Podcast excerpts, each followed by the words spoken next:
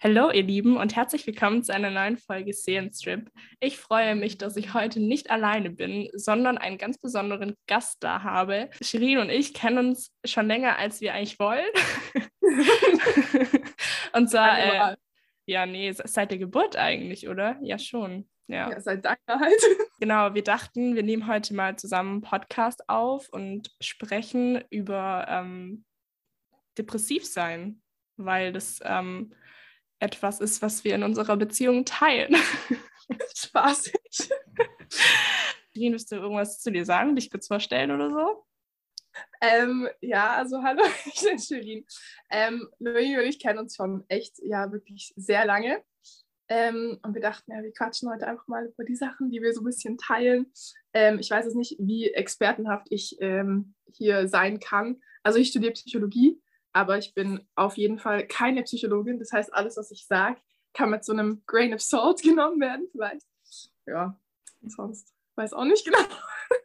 Also noch eine Gemeinsamkeit, die wir teilen. Ja, nee, ich habe jetzt auch keine Studien vorbereitet. Oh, ich bin jetzt echt enttäuscht eigentlich. Yay!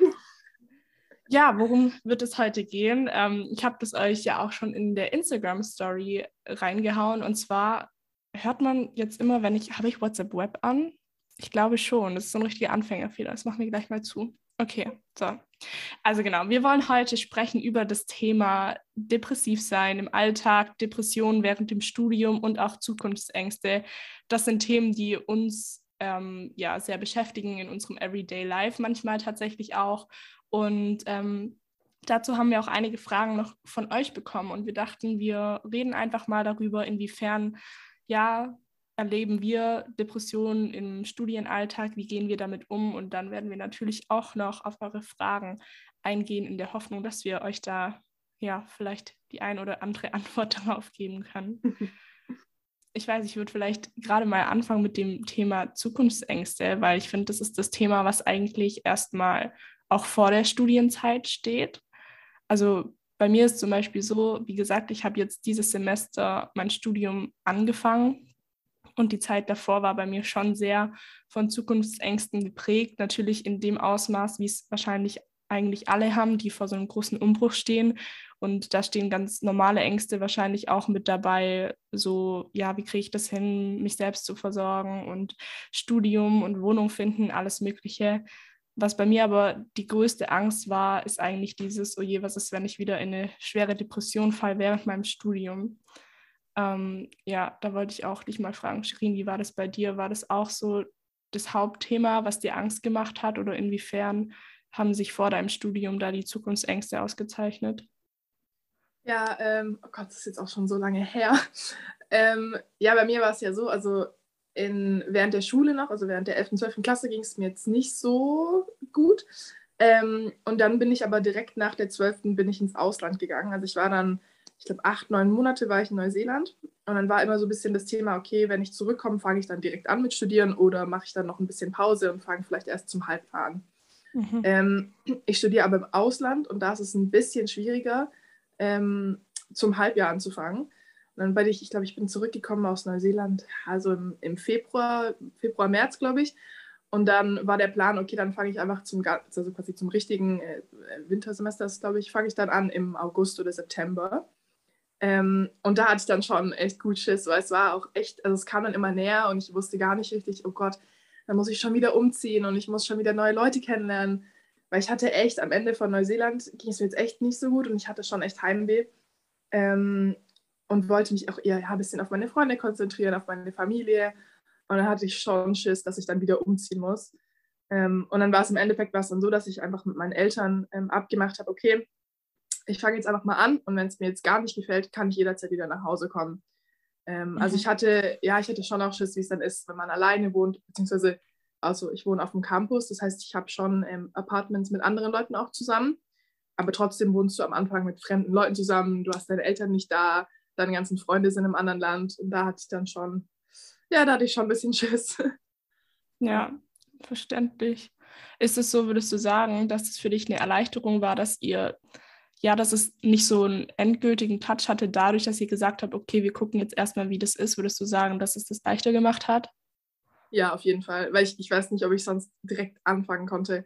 weil ich bin wirklich, also wir haben hier so eine, wie so eine Einführungswoche ist es, ähm, wo es halt eigentlich wirklich gar nicht um Studieren geht, sondern alle sind nur am Trinken und am Feiern und so. und mein Plan ist so, ja, ich gehe jetzt da mal hin und dann gehe ich die Woche danach wieder nach Hause. Also ich war, ich, ich wollte echt eigentlich nicht anfangen. Mhm. Ähm, und dann hat es mir das, das auf jeden Fall leichter gemacht, weil ich dann einfach quasi mit einem ganz anderen Mindset reingegangen bin. Und dann war es nach ein, zwei Wochen war es dann auch voll okay, weil du lebst dich dann auch ein und in den ersten Wochen, vor allem, ich glaube, du weißt jetzt auch selber, wie es bei dir ist, ist ja so viel passiert und du hast die ganzen neuen Leute und du fängst an mit dem Studium, was ja auch so ein großer Schritt ist. Mhm. Ähm, also es hat dann schon echt viel zu tun und dann dachte ich nach ein paar Wochen, ja, mein Gott, mache ich halt mal das erste Semester fertig und dann, ja, dann hatte ich auch keine Lust aufzuhören und wieder anzufangen und dann war es dann auch irgendwann okay. Aber es hat auf jeden Fall, auf jeden Fall geholfen. Also danke an meine Eltern an diesem Punkt, ja. ja. Ich nehme auch voll den Hut vor dir, dass du dann gleich so ganz weit weggezogen bist von zu Hause. Hm. Ich weiß nicht, wie viele Kilometer sind das, weißt du das? Gottes Willen, Mathe. Äh, Neuseeland ist anscheinend, wenn du Deutschland auf, auf der Karte anguckst und dann sagst, okay, ich will am weitesten weg, wie es nur irgendwie geht, dann kommst du nach Neuseeland. Hat ich gesagt. Und sonst, ja gut, jetzt Holland ist jetzt nicht so weit. Aber glaub, trotzdem sehr weit. Ja, sechs, sechs Stunden, Stunden, oder so, glaub, Haustür mhm. zu Haustür, sechs, sieben, sowas. also jetzt im Notfall bin ich daheim, aber es ja, weißt ja selber, übers Wochenende kann ich jetzt nicht ganz so schnell mal kurz nach Hause kommen. Nee, ja. leider nicht. Aber das finde ich dann, aber ich finde es voll schön, dass das dich nicht irgendwie beeinflusst hat darin, wohin du gehst, weil ich weiß noch, bei mir war das so, dass ich ganz lange das Gefühl hatte, boah, ich weiß nicht, ob ich jetzt mit meiner Vorgeschichte mit Depressionen und allem weiteren ob ich da mich traue, so weit wegzuziehen. Aber ich habe mir immer gesagt, ich möchte nicht, dass diese Krankheit so viel Raum hat, dass ich deswegen nicht irgendwie in eine Stadt ziehe, wo ich voll gerne leben würde. Und aber ich finde trotzdem, es ist so, du willst nicht diese Macht der Depression geben, aber ich finde trotzdem, dass, dass es schon beeinflusst im Sinne von, uh, kann ich das jetzt wirklich machen? War das bei dir auch so? Ja, auf jeden Fall. Ich bin dann aber auch, ich bin einfach richtig stur sage ich so, nein, ich habe mir jetzt das ausgesucht vor drei, was ich, zwei, drei Jahren, ich will ins Ausland und ich gehe jetzt auch ins Ausland. Ähm, Voll gut. Ja, und ich weiß nicht, also ganz ehrlich, bei mir, also hier ist es jetzt auch so, in Holland sind schon auch viele ähm, holländische Studenten natürlich an der Uni selber. Ähm, also bei uns ist, glaube ich, ja, 40, 60 sind Holländer und internationale Studenten. Und die Holländer gehen auch übers Wochenende immer nach Hause. Und das hätte mhm. ich mir mhm. auch überlegt können, dort wohnen und dann am Wochenende nach Hause kommen. Mhm. Aber irgendwie ja, ich bin immer so ein, ja, entweder ganz oder gar nicht Mensch. ich bin ach, komplett weg. Und ähm, ich weiß nicht, ich glaube vor allem am Anfang, klar, es ist schon scheiße jetzt, wenn irgendwas passiert. Ähm, ich kann mit meinen Eltern telefonieren, aber es ist nicht das Gleiche, wie jetzt am, äh, was ich am Esstisch abends zu sitzen und über so was von meinem Tag zu erzählen. Aber ich glaube, am Anfang wäre es schon für mich viel schwieriger gewesen, mich gescheit einzuleben wenn ich das äh, quasi die Option gehabt hätte, jedes Wochenende nach Hause zu fahren. Und mhm. von daher war es, hm, ja, ja, es hat immer so seine, seine Vor- und Nachteile, aber ja. Ja, ich habe mich ja über dieses Hochschulstartportal, wie man es halt, mhm. wenn man jetzt nicht im Ausland studiert, auch machen muss, ja. mich beworben hätte ich auch zu Hause eigentlich wohnen bleiben können. Aber für mich war eigentlich klar, dass ich ausziehen möchte, weil ich eigentlich schon immer so dachte, hey, ich glaube, es ist einfach voll, das tut mir bestimmt auch gut, wenn ich mich so, ja, einfach bisschen entfalten kann, sozusagen auch. Und ähm, hätte auch das Gefühl gehabt, wenn ich dort studieren würde, dass ich in dieser Bubble drinne geblieben wäre. So, weißt du, weil das so nah an meinem Zuhause und den Leuten von der Schule und alles. Und ich hatte halt das Gefühl, oh nee, ich will jetzt einfach in eine Stadt, ein bisschen weiter weg von zu Hause. Ähm, und ja, einfach so, so, so ein Neuanfang und einfach nicht in dieser Bubble zu bleiben weil ich halt auch von vielen mitbekommen hatte, die sagen, ja, okay, sie pendeln dann von zu Hause zu, zu der Universität, weil es so nah ist, dass sie meinten, dass es halt dann schon anders ist, wie du das Studentenleben mitbekommst.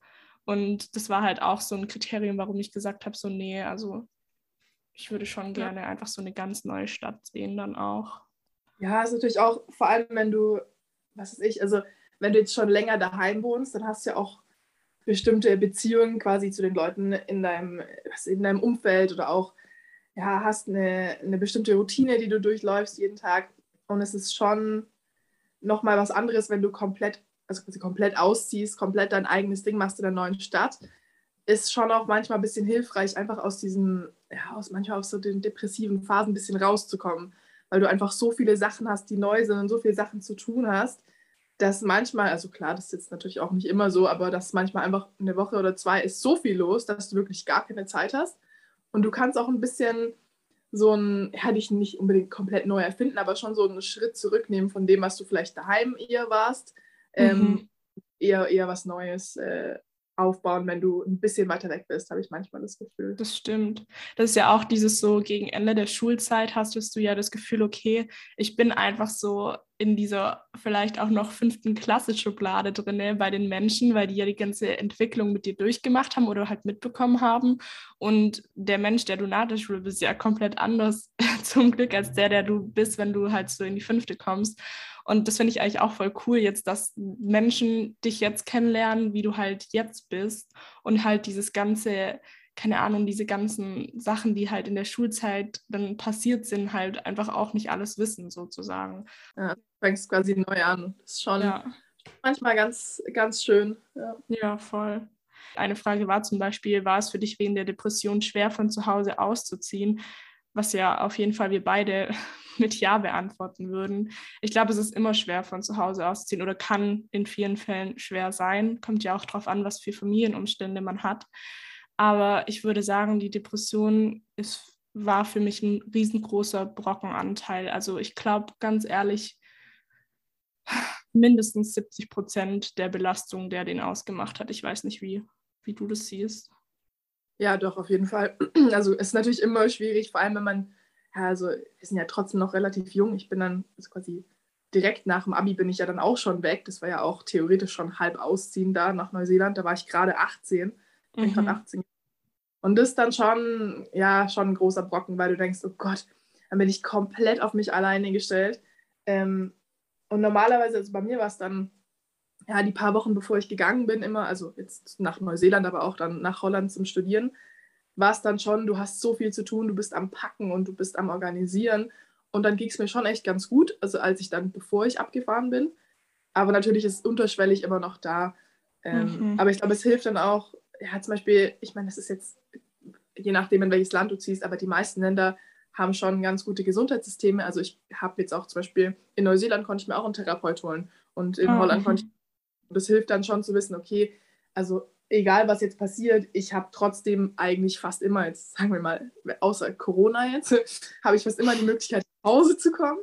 Ähm, und ich habe aber auch immer die Möglichkeit, mir Hilfe zu suchen. Und wenn es wirklich gar nicht geht, kann ich immer noch nach Hause kommen. Also zumindest war es bei mir so. Und ich glaube, bei dir wäre es jetzt auch, wenn irgendwas passieren ja. würde, hätte ich immer die Möglichkeit, nochmal zu dir zu Hause zurückzugehen. Was natürlich nicht bei allen so ist, aber hat dann in unserem Fall schon geholfen, denke ich. Auf jeden Fall, ja. Ich denke auch. Und ich weiß nicht, du hast ja auch gesagt, die hat geholfen, dass es nicht dieses Endgültige hatte, so dieses jetzt für immer weg und das war es dann sozusagen. Mir hat geholfen, dass ich so voll, wie soll ich sagen, eigentlich ins kalte Wasser geschmissen war, weil ich habe tatsächlich zehn Tage, bevor ich hier an der Universität sein musste, Bescheid bekommen, dass ich in zehn Tagen an der Uni sein muss und deswegen ist halt dieser ganze Umzug in zehn Tagen passiert dann auch und eine Woche davon war ich halt im Urlaub. Deswegen, ähm, ja, es war wirklich, ich wurde ins kalte Wasser geschmissen. Ich bin aus dem Urlaub zurückgekommen, ich bin umgezogen, Samstag, Sonntag umgezogen und am Montag ging die Uni los. Und äh, das war so, keine Ahnung, verrückt einfach, dass ich gar keine Zeit hatte, überhaupt darüber nachzudenken, was passiert hier eigentlich und darüber nachzudenken, oh, kann ich das mit meiner Depression etc. Und ähm, ich glaube, das war eigentlich schon so das Beste, was mir in dem Fall hätte passieren können, weil ich glaube, hätte ich so wochenlang Zeit gehabt, so für den Umzug und alles so ganz gemütlich Schritt für Schritt, boah, ich glaube, da, ich glaube, da wäre das für mich schon schlimmer gewesen, weil ich glaube, mehr Zeit dafür gehabt hätte, mir bewusst zu werden, was das bedeutet. Und was das bedeutet, das realisiere ich jetzt eigentlich erst so Schritt für Schritt auch. Ja, ich bin auch gerade am Überlegen, es ist schon immer, also ich kann jetzt pauschal gar nicht so sagen, ob es jetzt für alle Leute gut ist, wenn sie Depressionen haben, also ja, mit 18, 19, 20 quasi den Schritt zu machen und woanders hinzuziehen, kann man, glaube ich, pauschal auf jeden Fall nicht so sagen.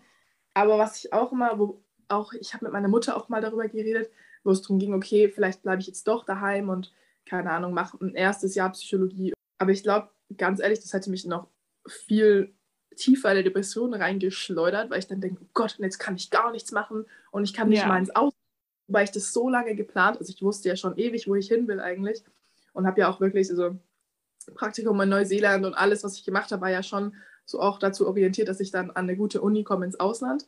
Ähm, und wenn ich das jetzt nicht gemacht hätte, ich glaube, das hätte mich noch viel mehr beeinflusst, anstatt, also, ja, anstatt dann die ersten paar Wochen einfach durchzustehen und zu gucken, ob es was ist. Und wenn nicht, dann kommt man nach Hause. Aber ich glaube, von Anfang an zu sagen, nee, ich mache das jetzt nicht, ähm, ich packe das nicht alleine, wäre schon nochmal, also für mich zumindest nochmal ein äh, tiefer Fall gewesen.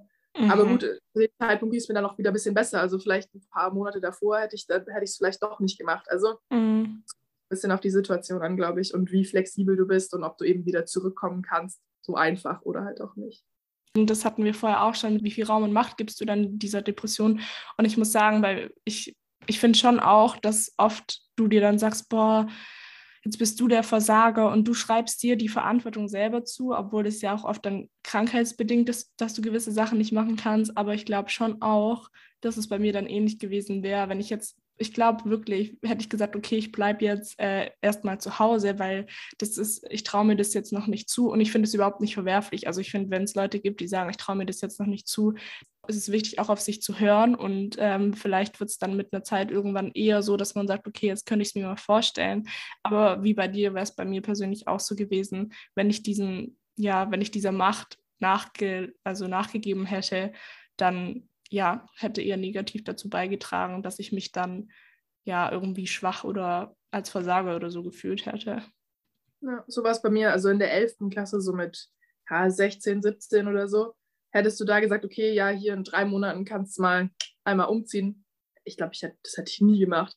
Also mhm. es kommt immer darauf an, ja, wie lange du schon mit dir rumträgst, in welchem Stadium du gerade bist. Also auf jeden Fall 100% nicht verwerflich, daheim zu bleiben, wenn es einem nicht gut geht. Also wie gesagt, mhm. in der 11. wäre ich doch ich Vogel gezeigt, wäre ich ganz sicher nicht ins Ausland gegangen. also, ja. Ja, voll. Ich weiß auch, was bei mir auch immer voll das große Thema war, als ich in meiner, wann war das denn? Ich glaube in der 11. Klasse auch, als ich da in meiner ganz schlimmen Depression drinne war, da war es ja tatsächlich so, ich habe mich echt gefühlt wie so ein Pflegefall, weil ich irgendwie, weil ohne Witz, weil ich lag nur im Bett und ich war so, ich war auch gar nicht ansprechbar, also ich lag da und habe, ich war so ich war einfach weg und ich konnte auch nicht selber aufstehen, ich konnte mir nicht selber Schuhe anziehen. Also von mir aus bin ich auch hier äh, ganz disgusting, aber das ist einfach die wahre Seite der Depression, nicht duschen oder Zähne putzen gegangen, sorry. Ähm, und wirklich, da war ich, da haben äh, meine Eltern teilweise mich mit Händen und Füßen aus dem Bett äh, ziehen müssen, dass ich überhaupt mal irgendwie was frühstücke oder ich wollte mal versuchen, in die Schule zu gehen. Da hat mir, glaube ich, mein Papa meine Schuhe angezogen, weil ich gesagt habe, ich schaffe das gerade nicht, weißt du, solche Sachen wo ich mir so dachte, wie? Wie soll ich ausziehen, selber für mich kochen, Haushalt machen, studieren, äh, wenn ich halt gefühlt vor kurzer Zeit noch in so einer Lage war. Und ich dachte so, und wenn ich dann alleine irgendwo lebe und zu der Phase kommt, dann verschimmel ich ja in meiner eigenen Wohnung. Weil, also weißt du, wie ich meine? Das, so, das war eigentlich so der größte Gedanke, wo ich dachte, boah, das ist schon heavy, wenn das so werden würde. Ja, ich glaube, wenn man in so einer richtigen Tiefphase ist, ist es immer richtig, richtig schwierig, überhaupt irgendeinen Lichtblick zu sehen. Mhm. Also die mhm. Phase, wo du jetzt gerade drüber geredet hast, das gab es ja bei mir auch. Und dann ist es schon, oh Gott, wie soll ich, also du, du hast, du hast ja keine Vorstellung von der Zukunft, mhm. in der das nicht so ist, wie es jetzt ist. Ja. Also auch also bis mittags quasi wirklich jeden Tag einfach nur, ich lag in meinem Bett und ich habe geschlafen, aber nicht mal nicht mal irgendwie ein gescheiter Tiefschlaf, nicht, dass ich irgendwie müde war. Ich war, oder ja gut, ich war schon müde, aber es war mehr so, ich lag einfach im Bett und habe so vor mich hingedöst, aber wirklich 24 Stunden am Tag. Also meine ja. Eltern kamen dann zur Arbeit und ich lag immer noch im Bett. Und ich habe auch, auch nichts gemacht. Also ich war nicht am Handy oder irgendwas. Ich lag einfach nur im Bett. Und dann kamen sie rein, haben erstmal die Vorhänge aufgemacht, die gelüftet, gesagt, hast du schon mal was gegessen? Hast du schon geduscht? Also ich finde immer, ja in so Filmen oder so wird es ja so oft dargestellt, so, ja, ich bin ein bisschen depressiv, äh, mir geht es heute nicht so gut. Und ich finde, es wird manchmal so ein bisschen romantisiert, ja, dieses Mädchen ja. sieht sich ganz in schwarz an und sie ist immer so traurig und sie ist nicht wie alle anderen Mädchen. Aber Junge, im echten Leben, bei so vielen Leuten ist Depressionen haben so scheiße und es ist so viel mehr als nur irgendwie ja, keine Ahnung, heute geht es mir nicht so gut. Aber es ist auch einfach eklig, ja, du putzt keine Zähne und du duschst dich nicht und du siehst deine Freunde ewig lang nicht. Und ja, man fühlt sich schon sowieso ein bisschen wie so ein Pflegefall. Ja, ohne Witz. Essen. Ist so. ähm, es ist so, es ist, gibt nichts Romantisches an einer Depression. So. Nee, wirklich gar nicht. Das waren noch Zeiten. Die guten Zeiten. Ja, jetzt kann man so drüber reden, weil ich meine, bei mir ist es auch, was ich, dass es so richtig schlimm war, ist schon, ja, was ich, ein, zwei, drei Jahre her, je nachdem, welche Phase man da so bezeichnet. Mhm. Aber. Als ich so drinne war, hätte ich da nie so drüber reden können. Ist schon. Nee, weil du auch in dem Moment selber überhaupt gar nicht weißt, was passiert eigentlich. Also ich kann in dem Zustand selber, kann ich auch nicht unbedingt immer sagen, so was passiert. Weil abgesehen davon, dass ich ja oft gar nicht ansprechbar so war, ähm, keine Ahnung, ist es so, im Nachhinein kannst du versuchen zu beschreiben, wie es war, aber es ist nicht ganz greifbar, weil du es nicht mehr wirklich spürst. Aber wenn du es akut spürst, kannst du nicht darüber reden. also. Der Teufelskreis, ja. Ja, voll. Ich finde, was mir halt aufgefallen ist, jetzt seitdem ich hier bin und studiere, also so so die äh, vorletzten zwei Wochen ging es mir ja auch nicht so gut.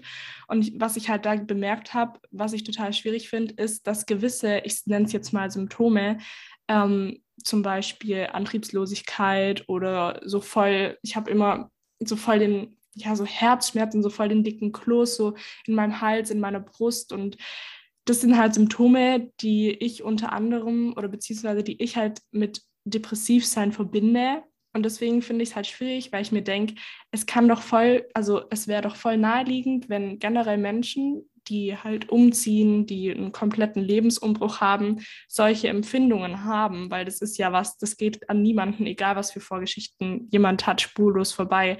Und das Problem bei mir ist halt, dass wenn ich die Symptome spüre, ähm, ich halt direkt Panik bekomme, immer so, oh Gott, jetzt könnte ich wieder in eine depressive Episode rutschen, weil ich kenne das halt nur in dem Zusammenhang und das kann ja auch sein, dass man die einfach nur in einer Belastungssituation hat.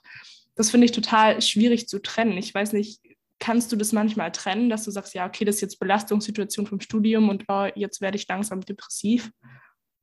Ja, ist ganz schwierig, weil du hast halt auch immer, also du hast, ja, wie du sagst, diese Panik, oh Gott, jetzt geht es gleich wieder los und jetzt kann ich mich nicht mehr fangen und dann rutsche ich wieder ab oder so.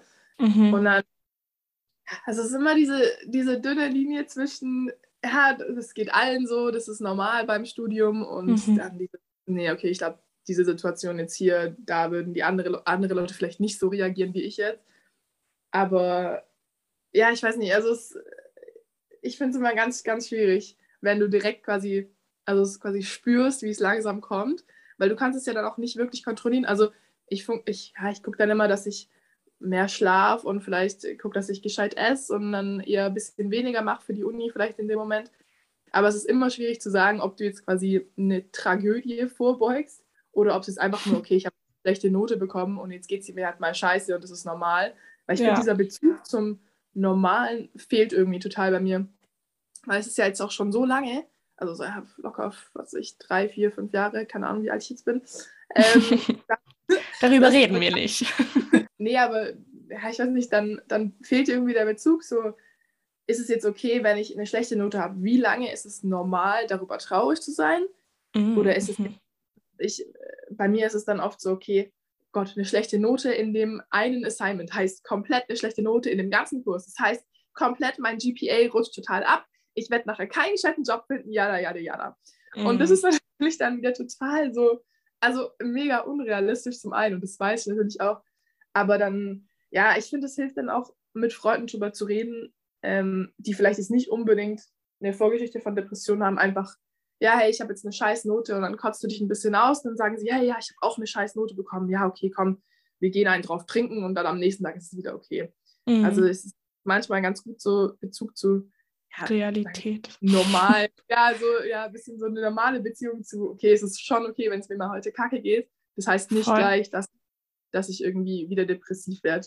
Ähm, aber das kommt doch einfach, ich habe es immer gehasst, wenn meine Eltern das sagen, aber es kommt schon noch mit der Zeit. Also es stimmt schon, weil du, du merkst einfach irgendwann, okay, ja, heute geht es mir einfach kacke und jetzt schaue ich ein bisschen Netflix und gehe früh ins Bett und dann ist es morgen besser.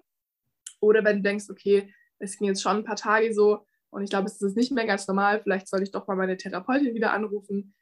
Ja, also ich finde, da, da kommt man auch mit der Zeit rein und mhm. weiß so ein bisschen, lernt sich selber ein bisschen besser kennen. Aber das kommt doch ehrlich gesagt, wenn man ein bisschen älter wird. Also mit, mit 16, 17 habe ich jetzt nicht so ein gutes Gespür dafür gehabt, wie jetzt mit, okay, 20, 21, ich habe es gesagt. also, ja. Es hört sich so an, es hat sich erst so angehört, so, oh Gott, du bist jetzt so steinalt, so, und jetzt kommt so. Ja, 21 ist steinalt, hallo. Ich schon Falten. Ja, ich sehe jetzt ein bisschen rüber, mach mal dein Video ja. aus. Eine studienbezogene Frage, was ich auch richtig äh, spannend finde, was wir beide beantworten können. Psychologiebezogene Fächer studieren trotz eigener Vorgeschichte, ja oder nein? Willst du zuerst antworten? Ja, kann ich machen. Also ähm, ich denke, wir beide würden mit Ja antworten, sonst würden wir ja nicht beide Psychologie studieren. Ähm, bei mir war es tatsächlich so, ich habe mir schon lange überlegt, packe ich das, weil ich von Anfang an dachte, okay, ich weiß nicht, inwiefern mich gewisse Studieninhalte ähm, oder Praktika, die ich auch dann absolvieren muss, irgendwie auch triggern werden. Aber bei mir war es so, dieses Fach und der nachher Beruf als Therapeutin, das ist einfach mein Traum, ja. Und ähm, der Traum war größer als halt so diese Sorge. Und ich meine, ich bin jetzt, wie gesagt, auch erst in der dritten Woche, aber natürlich steigt man schon auch viel ins äh, Thema ein und habe natürlich auch schon äh, viele Beispiele an, ja, an psychischen Erkrankungen da ist es natürlich schon manchmal so, dass ich kurz schlucken muss, weil ich mich darin wiedererkenne, sage ich mal. Aber ähm, es ist unterschiedlich. Ich würde nicht sagen, dass es mich triggert in dem Sinne, sondern ich bin ja in dem Moment, in dem ich zum Beispiel in der Vorlesung sitze oder so, bin ich ja auch nicht, sitze ich da ja nicht als ich, Noemi-Patientin, sondern als, keine Ahnung, angehende ähm, Psychologin, so, also noch nicht angehen, ist viel zu weit weg, aber weißt du, wie ich meine, sondern als Fach, angehender Fachmensch, so. Genau, und ähm, das Einzige, also wir haben zum Beispiel ein richtig, richtig tolles Seminar, da geht es um Selbstmanagement und Selbstregulation. Und tatsächlich, ja, hatte ich in dem Seminar schon tatsächlich so die ein oder andere Träne währenddessen verdrückt, weil da schon tatsächlich Themen hochgekommen sind, aber in einem positiven Sinne, weil das total viele Erkenntnisse mir gebracht haben. Und ich finde, man merkt eigentlich relativ schnell, okay, ist das jetzt was, was ich irgendwie aushalten kann oder was mich triggert? Aber wie gesagt, bis jetzt empfinde ich das so, dass, ähm, ja, dass du nicht mit diesem, du sitzt nicht als kranke Person in deiner Vorlesung drin zum Beispiel, sondern du hast da in dem Moment eine andere Sichtweise, weil das das ist, was du studierst. Und zum Beispiel denke ich mir auch immer, hä, wer will denn nachher, wenn jemand weiß, was ich für eine Vorgeschichte habe, wer will denn zu einer selbsterkrankten Therapeutin oder so kommen? Das rede ich mir dann immer ein. Aber tatsächlich in der, denke ich, das kann auch ganz viele Ressourcen mit sich bringen, wenn jemand selber da durchgegangen ist. Ging mir nämlich zum Beispiel so, ich war ja auch schon bei echt vielen Therapeuten in meinem Leben und du hast schon gemerkt, welche da auch einen eigenen Bezug hatten und welche nicht. Und äh, ich fand es eher manchmal dann nicht so cool, wenn ich wo saß und du hast gemerkt, okay, die haben das tatsächlich irgendwie so total, ja, die haben zwar Erfahrungen mit Patienten und haben das studiert, aber die haben keinen persönlichen Bezug dazu. Das heißt, ich denke, das kann auf jeden Fall nachher auch in der Arbeit, in der Psychologie total viele, ja, wichtige Ressourcen mit sich bringen. Wie siehst ja, du das? Ja, auch wenn, wenn Leute nicht so richtig Empathie haben oder einfach nicht das noch nicht selber richtig durchgemacht haben, ist immer schwierig dann. Klar, für die ist es natürlich auch schwierig. Also ich meine, es ist ihr Job und sie müssen sich auch, sie müssen ja eine gewisse Distanz auch bewahren. Die können ja nicht sich komplett in die Person hineinversetzen. Wenn du da zehn Patienten am Tag siehst, dann kommst du ja abends nach Hause und bist komplett am Ende. Und das machst du ja Tag in, Tag aus. That's also the glaub, job. so ungefähr. Aber ich finde auch, man merkt auf jeden Fall, ob sie schon mal selber was, zumindest, also es muss ja jetzt nicht irgendwie mega schlimm gewesen sein, aber ob man schon so ein bisschen mh, hm, auch einen persönlichen Bezug dazu hat oder nicht, auf jeden Fall. Aber ich habe mir gerade ein paar Notizen gemacht, als du geredet hast. ähm, also erstmal so, äh, es ist ja schon so eigentlich bei den meisten Leuten, die sich jetzt zu einem bestimmten Studienfach hingezogen fühlen, ähm, hat es schon noch oft einen persönlichen Bezug. Also bei ganz vielen, die Psychologie studieren, ist es, weil jemand in der Familie irgendwie ein paar mentale Probleme hatte oder sie selber auch. Bei mhm. Leuten, die Politik studieren, ist es oft bei uns zumindest so, ähm, also hier auf dem Campus, dass sie sich nicht richtig repräsentiert fühlen. Und das ist schon ein persönliches Anliegen dann auch. Oder viele studieren ähm, Earth and Environment und Climate Change, haben wir auch viele Kurse. Und dann ist auch sehr persönlich, also sind, viele Leute sind vegan und sind schon auf ganz viele Proteste gegangen. Und Oder verwandt find, mit Greta Thunberg. So ungefähr, ja. Aber es hat dann schon, es hat, jedes Studienfach oder für die meisten Leute ähm, hat es ja schon so einen persönlichen Bezug eigentlich. Außer du mm. studierst jetzt, was ich, Jura, weil du denkst, ja mein Gott, brauche halt einen Job später. Ähm, aber ähm, nichts gegen Jurastudenten, sorry. Ja. Hä, bist du nicht selber. Jurastudentin teils? Nee, nee. Aber ich habe auch Freunde, die sind auch Jurastudenten. Die du sind hast auch Freunde. So, ja, das ist ganz krass, du. Aber ähm, ich finde, es kommt auch drauf an, was für Psychologie du studierst. Also ich meine, bei dir ist ja nochmal anders als bei mir. Du bist ja eher in die klinische Richtung gegangen und ich bin ja eher, ich mache ja eher Allgemeinpsychologie und ich denke, dass ich mich später so auf ja, vielleicht Wirtschaftspsychologie oder auch ah, okay. ähm, ja, eher Human Resources, Organizational Psychology, das ist ja alles ein bisschen, ähm, geht noch in eine bisschen andere Richtung. Aber ich hatte ja auch klinische Psychologie als Fach und mhm. ich finde, die wenn du so ein bisschen mit einer Vorgeschichte reingehst, was ich, dann hörst du, ah, okay, ja, hm, das ist bipolar, okay, das ist Borderline, hm, ja gut, das habe ich glaube ich auch beides. Ja, okay, Angst, auch, ja, und dann gehst du wirklich so die Liste durch während der Prüfung. Oh mein Gott, ja. Ich aber auch schon mal.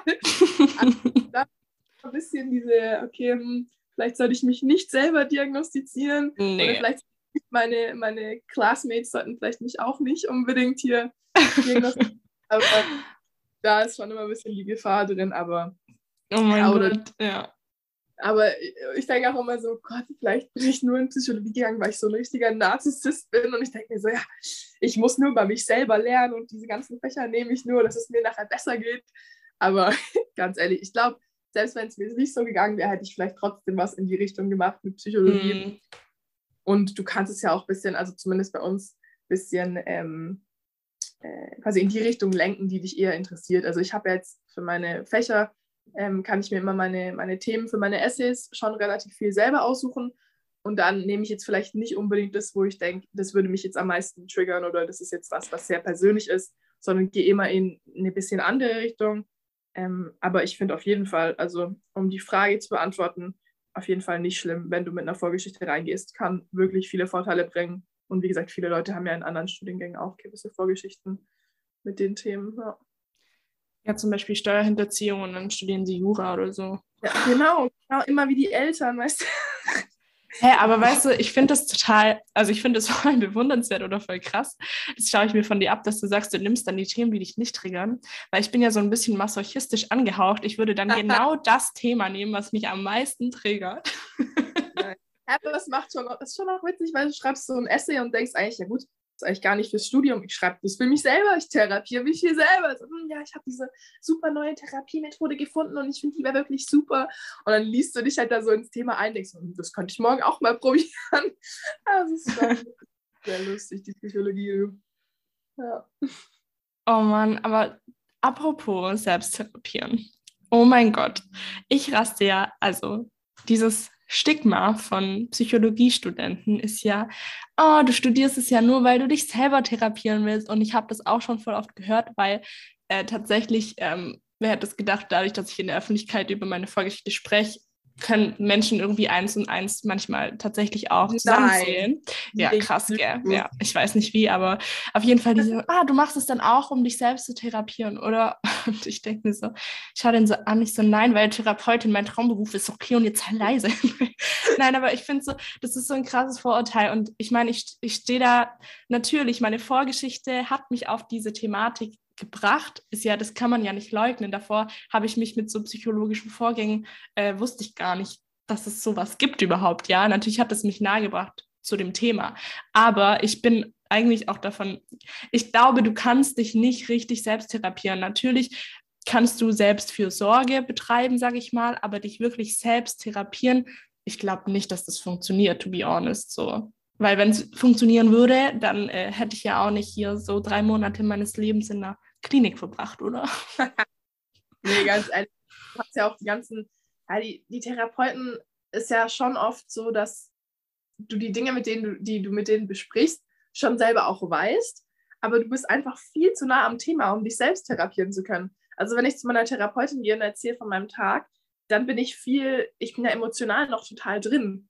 Mhm. Und brauchst immer diese, diese Außenperspektive ein bisschen, die so sagt, okay, jetzt aber, also mal objektiv betrachtet, das könntest du jetzt mal so angehen oder probier das mal.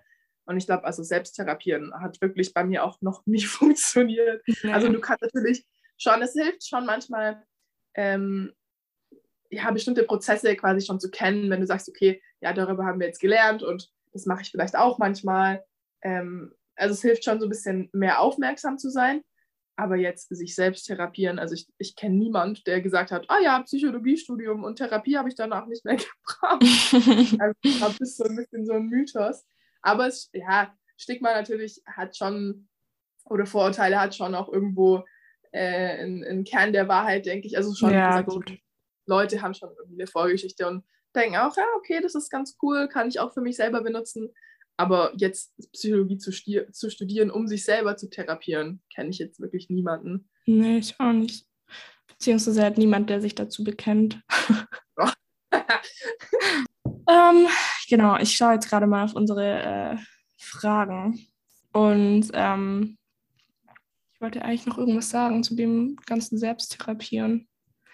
Genau, nämlich was du meintest so. Und dann liest man in der Vorlesung über verschiedene Diagnosen und irgendwie findet man sich überall wieder. Ich kenne das auch und ich finde es aber voll gruselig, weil ich denke mir immer, weißt du, ich frage mich so, in einem gewissen Maß findet sich doch jeder Mensch in irgendwelchen Diagnosen wieder. Und ich finde es da auch immer so, okay, ab wann sollte ich mir Sorgen machen? aber das ist auch so dieses, weil viele sagen, ja, du kannst dich vielleicht nicht selbst therapieren, aber du kannst dich selbst diagnostizieren. Und ich denke mir so, ah, das finde ich auch schwierig, weil wenn ich mich jetzt selber diagnostizieren würde, dann würde ich wahrscheinlich auch, äh, keine Ahnung, voll übertreiben, weil ich mich in zu viel so wiedererkenne, ja. Und ich finde es auch, ich würde sagen, du hast manchmal vielleicht irgendwie mehr, du kannst manchmal deinen Gefühlszustand mehr begreifen, was so dahinter steckt auch. Das schon. Also du kannst äh, deinen Gefühlszustand diagnostizieren, aber nicht dich selber. Macht das Sinn? Weißt du, ja. ich meine? ja. ja. Hm, ähm, wir hatten so eine, eine richtig coole Gastvorlesung.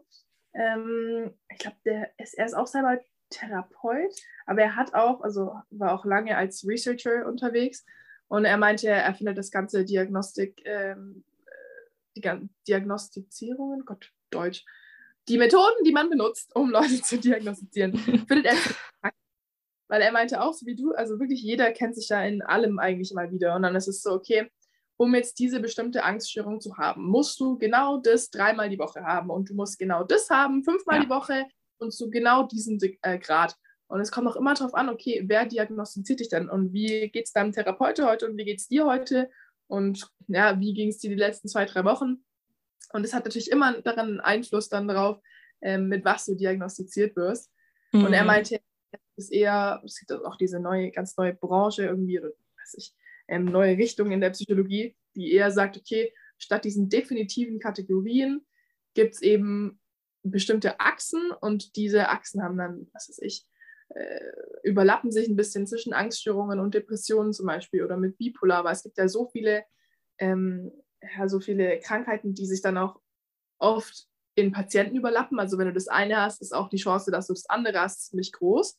Und mhm. dann diese Branche arbeitet eben eher mit diesen, mit diesen äh, Stadtkategorien, mit äh, Strahlen quasi. Also wie, wie arg ist es jetzt heute und wie arg ist es morgen. Und es ist mhm. dann nicht, okay, ich habe jetzt Depressionen, ich habe keine Depression, sondern es ist dann, okay, vielleicht ähm, was ich bin ich äh, ein bisschen depressiv und ich habe ein bisschen von dem oder ich habe einfach, mir geht es mental nicht ganz so gut, aber du denkst eher weniger in Kategorien, sondern mehr in, ah, schwierig zu, ja, aber weniger dieses eingeboxte Denken. Mhm. Sondern die Vielfältigkeit der Symptome. Ja, genau, Deutsch, mhm. sehr schön, sehr schön ausgedrückt. Sorry, ich muss immer in meinem Kopf übersetzen und es dauert immer so lange. Es gibt ja oft einfach auch Krankheitsbilder, die ähnliche Symptome haben. Einfach auch viele Überschneidungen natürlich, weißt du, ich meine, deswegen ist es, glaube ich, auch nicht so einfach. Ja, nochmal mit dem Selbstdiagnostizieren ist ja auch so, also ja, wenn du jetzt von dir denkst, hm, vielleicht habe ich ADHS, dann ist es ja oft so, also zumindest bei uns an der Uni, wenn du offiziell mit ADHS diagnostiziert bist und es quasi vorweist, dann ähm, kannst du, was ich, du kriegst dann ein Learning Agreement, du kannst äh, mit dem Learning Agreement vielleicht äh, kriegst du einfacher eine Verlängerung für ein Paper und du kriegst vielleicht ein bisschen mehr Zeit mit deinem Exam oder du kriegst zum Beispiel jetzt äh, während Corona war es echt blöd für Leute mit ADHS, weil du wirklich, dass ich zehn Stunden vor dem Laptop einfach nur still sitzt. Und dann gab es halt bestimmte Sachen, okay, die Leute mit ADHS, die dürfen dann einfach ähm, sich die Sachen auf dem Handy anhören und mit Kopfhörern, was sie sich draußen rumlaufen und müssen nicht ihre Kamera anhaben. Und so kleine Sachen, die man quasi macht, um den Leuten so ein bisschen zu helfen. Mhm. Aber um das zu kriegen, brauchst du eben die, die Diagnose, okay, ich habe ADHS. Und dann ist es auch oft so, dass du dann äh, zum Therapeuten gehst oder zum Arzt und die diagnostizieren dich dann und es ist vielleicht nicht ganz akkurat, weil vielleicht hast du nicht genau diese fünfmal die Woche, was ich dieses, dieses jenes Gefühl, aber muss es dann so angeben, um die Diagnose zu bekommen. Ach so. Und das nutzen Leute dann aus. Ne? Ja, genau. Und auch, aber ja, ist auch einfach um die Hilfe dann zu bekommen, die man eigentlich auch verdient, wenn man es jetzt nur viermal die Woche hat oder statt fünfmal. Oder auch dieses, ähm, ja, was Freunde von mir oft haben, dass sie sagen, ja, ich, äh, ich wünsche, ich hätte ADHS, weil dann würde das erklären, warum ich einfach im Unterricht keine, äh, keine Aufmerksamkeitsspanne mehr habe oder so. Mhm. Also immer, wenn man sich selbst diagnostizieren will, ist immer dieses, ha, oder meistens ist es eben so, dass du dann auch willst, dass die Diagnose stimmt, um dann eine Erklärung dafür zu haben, was gerade nicht passt. Also mhm. wenn es mir jetzt richtig schlecht geht, dann will ich vielleicht die, die, die Diagnose, okay, ich bin jetzt depressiv und das hat jetzt nichts mit mir zu tun, sondern das ist jetzt einfach so. Und, oder mit ADHS ja. Aufmerksamkeitsspanne. Also es ist schon ist immer schwierig, sich selber zu diagnostizieren. Ja. Ich finde es voll spannend, dass du es gerade ansprichst, weil ich hatte gestern, als ich so ein bisschen über unsere Podcast-Aufnahme nachgedacht habe, auch so ein bisschen überlegt äh, mit den Themen, was mir da alles noch so in den Kopf kommt. Und tatsächlich ist mir auch aufgefallen, es ist oft, vielleicht fällt es uns Menschen tatsächlich auch oft schwieriger, einen Zustand zu akzeptieren, den wir nicht betiteln können, so, weißt du, nach dem Motto. Und bei mir war es auch so, und das ist so, ich weiß nicht, eigentlich traue ich mich fast gar nicht, das auszusprechen, aber dass ich ganz oft irgendwie gehofft hatte, dass man irgendwie, das ist wirklich sick, aber dass man irgendwie eine gewisse Krankheit oder irgendein Hypophysenadenom in meinem Gehirn findet, der erklärt, warum das mit meiner Hormonausschüttung nicht irgendwie funktioniert und dass man dann so ähm, irgendwie operieren kann, dass ich keine Depression mehr bekomme. Weißt du, das ist so, das hört sich richtig sick an, aber das ist wirklich, du hast so eine gewisse Sehnsucht nach einer, nach einer Diagnose, auch eine, die behandelt werden kann, so dass du geheilt bist. Und das ist ja dieses ähm, Patienten oder Menschen, die betroffen sind, haben ja dieses ganz, ganz große Bedürfnis, ich will geheilt sein. Und unter diesem Geheiltsein verstehen die nämlich, das nie wieder zu haben. Und ich finde, es ist ja total verständlich, dass du dieses Bedürfnis hast aufgrund von diesem hohen Leidensdruck. Aber ich denke mir so, wie krass, kein anderer Mensch würde so sagen, boah, ich hoffe, man findet bei mir diese und diese Krankheit. Das musst du dir mal über, also das ist so, da bin ich selber richtig über meine Gedanken erschrocken. Aber so weit geht halt tatsächlich teilweise dieser Leidensdruck, dass du dir halt irgendwie wünschst, dass das Ursachen hat, die man halt wirklich beheben kann. So. Ja.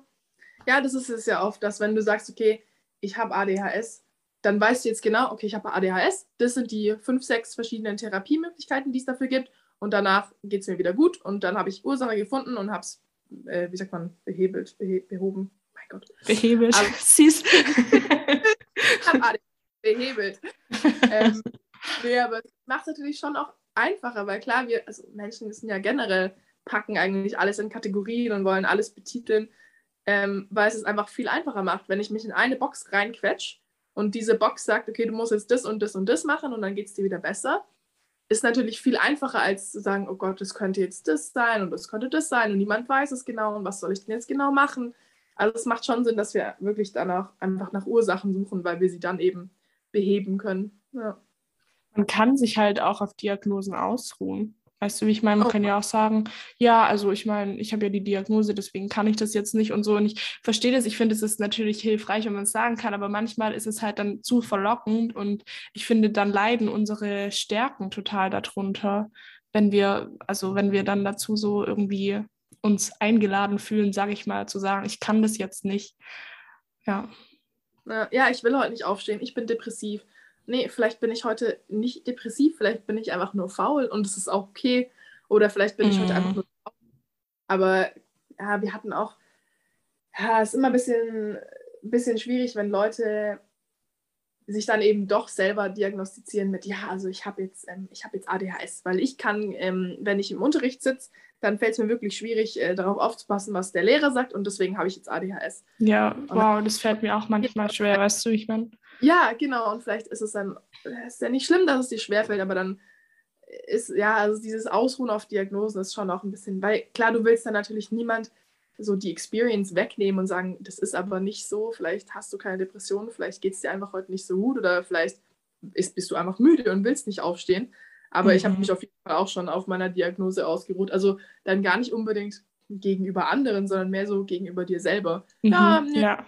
Heute, ich bin ja depressiv und deswegen schaue ich heute den ganzen Tag Netflix. Oh Nee, mein du willst einfach deswegen nicht schreiben und deswegen schaust du den ganzen Tag Netflix. Ist dann immer ein bisschen, bisschen schwierig, finde ich. Also ich Ja, zum einen so, das, ja, aber weißt du, ich denke mir auch tatsächlich, wenn, ähm, mir geht es auch so, aber für uns beide jetzt, wenn wir uns mal unsere Bedürfnisse zugestehen würden, ohne dass wir eine Diagnose haben, bräuchten wir das auch nicht mehr. Weißt du, wenn wir einfach solche Menschen mal wären, zu sagen, hey, ich kann das mir jetzt auch mal gönnen, einen Tag Netflix zu schauen, weil das einfach ein Bedürfnis von mir ist, ähm, dann bräuchten wir vielleicht auch gar nicht eine Diagnose, die uns dann dazu bringt, das zu tun. Das ist natürlich auch dieser Punkt, ja, mach halt auch mal von dir aus das, was du möchtest und dann brauchst du nicht erst irgendwie eine Krankheit, die dich dazu bringt, es zu tun, so nach dem Motto, weißt du, ich meine? Ja, du brauchst jetzt keine Krankheit, um den ganzen Tag im Bett zu liegen. Mein Gott, dann hat man halt mal so einen Tag. Also Wer hat den nicht? ja, eben. Und es ist ja auch total normal, dass man dann keine Lust hat, was zu machen oder dass es einem nicht so gut geht. Aber Der liebe Gott hatte auch einen Ausruhtag, als er die Welt geschaffen hat. Gott, das ist okay. Religion. Dann Fangen wir an. nee, das Ding ist zum Thema Faulheit auch und Ausruhen. Ähm, was ich halt auch in letzter Zeit voll oft, also worüber ich mir Gedanken gemacht habe, ist tatsächlich Thema Antriebslosigkeit versus Faulheit. Ja, ähm, oder versus, ähm, wie soll ich sagen, ähm, unmotiviert sein, ja, weil ich finde halt ganz oft, ich finde es auch schwierig auseinanderzuhalten, aber ich finde ganz oft auch, dass von außen dann so gesagt wird, oh, du hast doch nur keine Lust oder bla bla bla, ja. Aber ganz oft steckt halt wirklich die, eine Antriebslosigkeit halt so dahinter. Und ich finde, es ist auch so ein Grad, wo ich es total schwierig finde zu unterscheiden, so nach dem Thema, bin ich jetzt einfach nur unmotiviert und habe gar keinen Bock oder ist es wirklich diese depressiv bedingte Antriebslosigkeit? Ja, ich glaube, ja, bei mir ist auch dann hilft es meistens einfach anzufangen und dann nur fünf Minuten zu machen und dann merke ich es meistens. Weil wenn ich unmotiviert bin und einfach keinen Bock habe, ist ja schon so, es gibt ja auch äh, ganz viele Bücher mittlerweile darüber, dass dieses, okay, ich muss motiviert sein, um mit Arbeit anfangen zu können, das ist ja eigentlich, gar, also Motivation sollte keine Voraussetzung sein. Oft ist es ja so, du fängst mit was an und dann wirst du motiviert im Laufe der Zeit. Und dann Mhm. ist es, wenn es mir wirklich, ich, mir geht's scheiße oder ich habe keine Lust und ich denke, ich bin faul, dann gucke ich, dass ich einfach nur ein, zwei Minuten anfange. Also ich setze mich in den Sessel und ich mache meinen Laptop auf und ich mache das Dokument auf. Und normalerweise, wenn ich nur unmotiviert war und faul, dann ist es dann eigentlich okay und dann fange ich an zu schreiben und dann passt alles. Aber wenn es mir jetzt wirklich, also wenn ich einfach komplett antriebslos bin und es mir wirklich nicht gut geht, dann ist auch dieser erste Schritt hilft dann auch nicht mehr. Und ich finde, da ist es dann manchmal, hilft es einfach nur mit was ganz Kleinem anzufangen, um vielleicht das bisschen besser unterscheiden zu können. Aber Also wenn ich antriebslos wäre, würde ich es, glaube ich, auch gar nicht auf den Sessel schaffen, to be honest. Ich glaube, daran würde Ja. ich es schon erkennen. So. ja, genau. Ja. Aber das kommt auch mit der Zeit. Also, und auch, ja, ich finde, bei, also zumindest bei mir, oft weiß ich es auch einfach in meinem Herzen, in meinem tiefen Inneren, weiß ich, okay, ja, ne, das ist nicht depressiv. Ich bin einfach nur faul und ich habe gerade einfach keinen Bock. ja. Ähm, Wenn man sich also man- zugesteht, weiß man es schon. Genau, genau. Manchmal wei weiß man mehr, als man denkt, glaube ich. Aber ja. Mhm. Ich habe jetzt ähm, noch eine letzte Frage, die jetzt noch offen ist. Ähm, und zwar ist die, ich bin zurzeit in einer depressiven Episode, wie kommt man da wieder raus? Es, ähm, Uff, das Einfachste zum Schluss. Ja. ja, stimmt. Nee, ich finde, ähm, ich weiß nicht, ich traue mich da oft auch nicht so in, in dem öffentlichen Bereich viel dazu zu sagen, weil ich mir immer so denke, ich äh, habe ja kein therapeutisches keine therapeutischen Kenntnisse, außer die, die ich als Patient gesammelt habe, sozusagen. Ähm, ich habe überlegt, dass wir halt einfach uns austauschen, ob wir vielleicht selber Erfahrungen gemacht haben, was uns hilft oder was eher kontraproduktiv ist. Ja. Gibt es da was äh, bei dir, was dir einfallen würde? Ich überlege gerade, ja, also ja, es, es, kommt immer total drauf an, wo ich bin und ob es jetzt schon ein paar Tage ging oder ob es jetzt einen gewissen Auslöser hatte. Also die Sachen, die mir jetzt geholfen haben, waren auf jeden Fall mehr schlafen.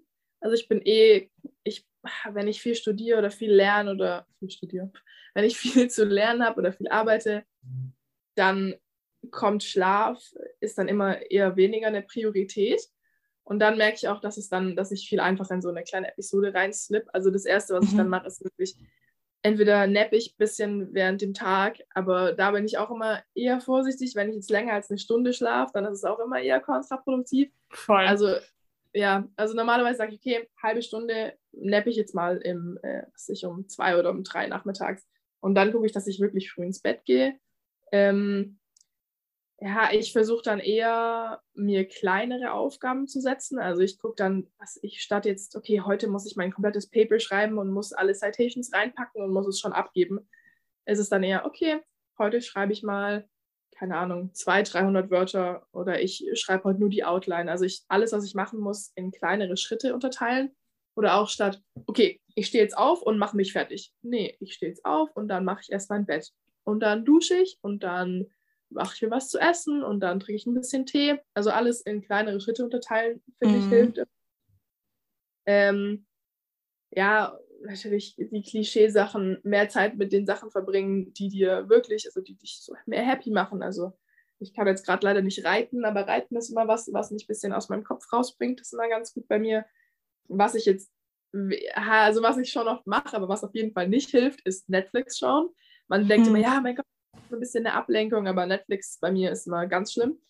Ähm, das sind jetzt so die Sachen, die mir jetzt einfallen. Was hat dir so geholfen immer? Irgendwelche Tipps? Mhm. Also ich finde, also zuerst nochmal zu dem Schlafthema, ich finde, das ist auch so ein totaler Teufelskreis, weil wenn du in einer depressiven Episode bist, das zieht total viel Energie, du bist so müde und ich habe, als ich so ganz drinne war in dieser Episode, habe ich am Tag 13 Stunden geschlafen, ja. Aber das Problem ist halt tatsächlich, ich würde sagen, eine optimiertere Schlafroutine, früher ins Bett zu gehen und vielleicht dann nicht richtig lange ausschlafen, weil, also für mich persönlich ist es so, wenn ich früh ins Bett gehe, sodass ich ein bisschen früher aufstehen kann, bin ich auch motivierter, wie wenn ich voll lange ausschlafe zum Beispiel. Aber ich finde es auch schwierig, weil es ist dieser Zwiespalt zwischen, du brauchst viel Schlaf und ähm, der tut dir gut, aber zu viel Schlaf tut dir im Gegenteil gar nicht gut. Das war auch das, was in der Klinik ähm, die Therapeuten und Pfleger die ganze Zeit zu uns gesagt haben. Wir Patienten hatten alle immer riesigen, riesigen Bedürfnis nach Mittagsschlafen. Die haben alle gesagt, schauen Sie, dass Sie nicht zu viel schlafen. Ähm, die eine ist sogar mal reingekommen und hat mich fast aus dem Bett rausgeschmissen, weil ich halt auch so, ja, weil ich halt vor mich hingeschimmelt bin, weil die, wie du sagst, Vorhänge waren zu. Ich habe den ganzen Tag nur geschlafen und sie meinte so, ja, äh, was glauben Sie, äh, da können Sie auch nicht äh, rauskommen aus einer depressiven Phase, wenn Sie den ganzen Tag schlafen. Aber das ist ja, halt auch, ja, du hast halt keine, also so dieses, es geht nicht darum, dass du nicht willst, dass es dir besser geht, aber du hast nicht die Kraft dazu, dazu beizutragen, dass es dir besser geht. Das ist halt so das. Ich würde sagen, wie gesagt, optimierte Schlafroutine, wenn man nappt, höchstens eine Dreiviertelstunde mit Wecker wirklich. Ähm, vielleicht auch zu gucken, ein bisschen, also Ernährung ist bei mir auch ein großer Punkt. Natürlich, man, ich habe dann oft auch eher ja, Lust auf Schokolade mal, aber ich merke trotzdem, ich mache das auch unzufriedener, wenn ich dementsprechend dann ungesünder mich ernähre. Trotzdem irgendwie sich zwingen, an die frische Luft zu gehen, Bewegung, Sport, ähm, ja, dass du, dass man auch vielleicht sein, seine, also seinen Blickwinkel nicht darauf setzt, oh, das schaffe ich gerade alles nicht, weil ich depressiv bin, sondern hey, das schaffe ich gerade alles trotz, dass ich depressiv bin. Zum Beispiel ist es so, ich bin so ein Mensch, ich, ich habe To-Do-Listen und ich hake die ab. Aber solche Sachen, die selbstverständlich sind, wie Aufstehen, Bett machen, Zähne putzen, duschen, ähm, das sind so kleine Punkte, die kannst du auch abhaken. Und wenn du am Ende des Tages nur abgehakt hast, dass du aufgestanden bist und Zähne geputzt hast, dann kannst du daran schon stolz sein, weil theoretisch hätte dein Zustand dich auch dazu einladen können, den ganzen Tag nur im Bett zu verbringen. Also einfach zu versuchen, auch ein bisschen ja, ähm, nicht die Brille aufzusetzen, das schaffe ich gerade alles nicht, ich bin voll der Versager deswegen, sondern die Brille aufzusetzen, hey, das schaffe ich alles gerade trotzdem, ja. Das sind die Sachen. Und ich finde halt, es gibt Tage, an denen versuche ich mich zu Dingen zu zwingen, wo ich weiß, dass sie mir gut, gut tun, zum Beispiel rauszugehen, ein bisschen zu spazieren oder zum Beispiel auch mit Leuten zusammen wegzugehen, was ganz oft schwierig ist, sich dazu aufzuraffen. Und es gibt Tage, da würde das mir auch nicht gut tun oder ich kann mich einfach nicht dazu aufraffen. Aber wenn man einfach mal aufsteht und macht und gar nicht dem Gehirn Zeit gibt, sich zu bremsen, ähm, das wäre auch so ein Tipp von mir. Einfach ja, diese, zu versuchen. diese Five-Second-Rule heißt hier, glaube ich, von Mel, oh Gott, Mel Robbins oder wie, die auch genau das sagt. Also bevor, äh, was ich, du, du hast, nimmst dir vor, rauszugehen, aber bevor dein Gehirn sagen kann, ja, aber eigentlich will ich gar nicht raus, ja, aber eigentlich ist es zu kalt, ja, aber eigentlich da, da, da, da, zählst du rückwärts von 5, 4, 3, 2, 1, dass dein Gehirn gar keine Zeit hat, irgendwelche Ausreden ähm, äh, zu fabrizieren. Und dann stehst du auf. Sobald du zu 1 oder zu 0 kommst, stehst du einfach auf. Und dann machst du einfach das, was du dir vorgenommen hast. Zum Beispiel auch kleine Sachen wie, was ist ich, man zieht sich morgens an. Wenn ich in der Jogginghose rumlaufe, geht es mir viel schlechter, wie wenn ich mich kurz abdusche. Auch, es muss ja auch gar keine, ich muss mir auch gar nicht die Haare waschen. Dann kämme ich sie mir und knote sie mir oben zusammen. Aber zumindest habe ich mich abgeduscht und habe mir was Gescheites angezogen. Ja. Und dann geht es schon viel besser. Und ja, das stimmt. Ja, bei mir, also jetzt hier zumindest, ähm, weil ich halt auf dem Campus wohne und natürlich jetzt nicht meine Familie um mich habe, ähm, sind meine Freunde schon auch ein sehr großer Teil. Also wenn ich jetzt in so eine depressive Phase reinschlupfe, ähm, ich muss ja, also ich meine, das Leben hält ja nicht an. Das sagt ja nicht, ah, okay, ja, aber Sie haben jetzt dann Ihr Essay, jetzt müssen Sie nicht morgen abgeben, weil Sie sind ja gerade depressiv. Äh, nee, ich muss es ja leider trotzdem abgeben. Mhm. Und dann hilft Sachen wie, statt jetzt in meinem Bett zu liegen und dort versuchen, irgendwie an meinem Laptop was abzutippen, gehe ich dann zu meiner Freundin, was ich zwei, drei Gebäude äh, weiter rechts und lege mich bei ihr ins Bett und dann lernen wir zusammen. Oder was weiß ich, eine Freundin von mir hat manchmal ihren Hund auf dem Campus und dann gehe ich vielleicht mit dem Hund spazieren eine Runde, anstatt alleine rauszugehen. Ähm, und sonst, was noch hilft. Le äh, ich, ah, gut, bei mir ist, ich lerne wirklich gerne. Also bei mir ist, wenn ich mich nicht so gut fühle, dann habe ich immer irgendwie Bock, eine neue Sprache zu lernen. Aber es ist so richtig, also, mhm. aber jetzt überhaupt nicht mit dem, mit dem Ziel, irgendwie die Sprache zu beherrschen, aber ich liege dann im Bett und denke mir, nee, ich habe jetzt gar keine Lust auf irgendwas. Aber vielleicht habe ich gerade Bock, mir irgendwie mal Persisch anzuschauen. Dann schaue ich mir fünf, sechs YouTube-Videos an über irgendeine Sprache, die ich nachher eh nicht lernen will. Aber dann habe ich so das Gefühl, was gemacht zu haben. Und dieser erste Schritt, dann denke ich mir, ah ja gut, jetzt habe ich mir was über Persisch angeschaut, was ich nie wieder benutzen werde. Vielleicht kann ich jetzt auch die ersten zwei, drei Zeilen von meinem Essay irgendwie schreiben.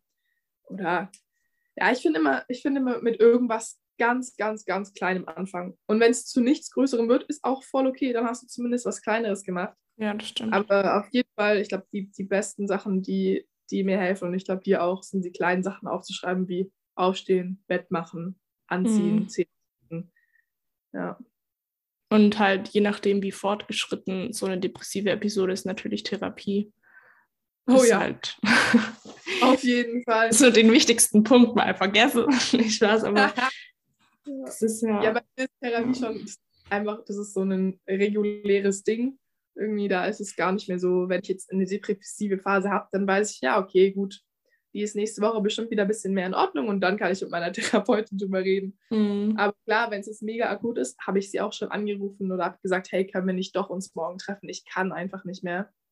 Ähm, ja, oder einfach eine Auszeit nehmen. Ich hatte auch schon eine Phase, wo ich gesagt habe, okay, ich weiß, ich muss jetzt was abgeben und ich kann wirklich gerade gar nichts machen. Und ich habe es meinen Freunden erzählt. Und dann sagen sie, okay, gut, Samstag machst du absolut nichts. Wir gehen jetzt irgendwie an den Strand. Und dann hocke ich vielleicht da einen Tag am Strand und mir geht es trotzdem scheiße. Aber mir geht es trotzdem ein bisschen besser, wie wenn ich den Tag daheim verbracht hätte. Also ja. auch einfach mal aus der Routine ein bisschen raus. Und aber es ist echt äh, sehr, sehr schwierig. Das sagen wir natürlich jetzt alles, wo wir gerade nicht in der depressiven Phase stecken. Aber wenn du mich in zwei, drei Wochen fragst, wenn ich drinstecke, sage ich dir, ja, überhaupt nichts hilft, egal was ich mache. Scheiße. Also ich glaube, für sich selber ist es immer am hilfreichsten, wenn man rauskommt aus einer depressiven Phase, zwei, drei Sachen aufschreiben, die einem geholfen haben. Und über ein paar Wochen, ein paar Monate, je nachdem, hast du vielleicht eine kleine Liste von fünf, sechs Sachen, die dir schon öfter geholfen haben. Und es ist dann auch viel persönlicher auf dich bezogen und auf was du brauchst. Ähm, ich glaube, das wäre so der einzige Tipp, den ich jetzt wirklich geben kann. Einfach gucken, was dir selber hilft. Und vielleicht in dem Kontext auch zu sagen, sei ehrlich zu dir, weil oder probier dich nicht von deinen depressiven Monsterchen, das dir versucht, was einzureden, beeinflussen zu lassen, weil wenn du eine Liste hast, dann in der depressiven Episode sagst du dann bestimmt, nee, das stimmt alles überhaupt gar nicht, ja. Aber, ähm, oder zum Beispiel bei dem Netflix-Thema Beispiel, wo ich dann mir einrede, ich weiß, mir tut es richtig gut, wenn ich den ganzen Tag jetzt im Bett liege und Netflix schaue. Aber ganz im Ernst, wenn ich so diese ganz, ganz leise Piepsestimme in meinem Gehirn höre, dann weiß ich ganz genau, nee, die wird es heute Abend schlechter gehen. Das heißt, ähm, versuch einfach diese, diese Stimme von, was deine depressive Phase dir einreden will, ein bisschen leiser zu drehen, wenn das irgendwie möglich ist. Und die Stimme, die ehrlich zu dir ist, ähm, ein bisschen lauter zu drehen. Weil ähm, ja, meistens die dir eher weiterhelfen kann, was, was dir hilft und was dir gut tun wird. Ja. ja, es ist schon immer ein bisschen verlockend, dann auch in seiner Depression so ein bisschen zu schlummern, sag ich jetzt mal. Weil wie ja, du sagst, voll entspannt. Ja. so ein, so ein Kleopatra-Milchbad. So. Kleopatra. ja, dann bade ich in Milch. Ja, Noemi, ja, genau. nee, aber es ist halt ja, diese Sachen wie, ich weiß schon, dass mir Netflix nicht gut tut, aber vielleicht nur ein paar Minuten. Ja, aber dieses Mal und dann hast du dann eine Liste mit, ja, ich sollte fünf Minuten an die frische Luft. Nee, das funktioniert dieses Mal eh nicht, ich weiß es, ich. Aber ja, also wie gesagt, das ist, glaube ich, das Beste eigentlich, was, dass man es wirklich sich aufschreibt, die Sachen, wo man 100% weiß, die haben mir schon mal geholfen. Und mhm. vielleicht habe ich im Moment keinen Bock rauszugehen. Mein Gott, dann zähle ich von fünf runter und dann probiere ich es trotzdem irgendwie nur fünf Minuten rauszugehen, weil es mir dann vielleicht doch irgendwie hilft. Ja. Ja. Und wenn du von fünf runterzählst und immer noch auf der Matratze sitzt, dann dann, dann nimm es hin, dann akzeptiere, wie es ist, aber dann mach dich auch nicht fertig dafür, weil es gibt Tage und bei mir ist es auch oft die Überzahl, an denen geht es einfach nicht. Ja. ja. Und vor allem aber noch zu dem Thema Therapie. Therapieplätze zu bekommen, ist ja halt auch so eine schwierige Sache, aber es gibt halt auch viele was ich voll toll finde, immer mehr auch Angebote, wo du zum Beispiel irgendwie, keine Ahnung, sowas wie Nummer gegen Kummer oder Krisenchat oder es gibt wirklich viele Seiten, wo du auch anonym mit Menschen reden oder auch nur chatten kannst, die auch irgendwie also psychologischen Hintergrund haben. Und ich finde, das sind einfach super tolle Sachen, die man da in Anspruch nehmen kann, wenn man keinen Therapieplatz hat, weil manchmal hilft es einfach ähm, zu reden, auch wenn, wenn du jetzt gerade keinen Therapieplatz hast.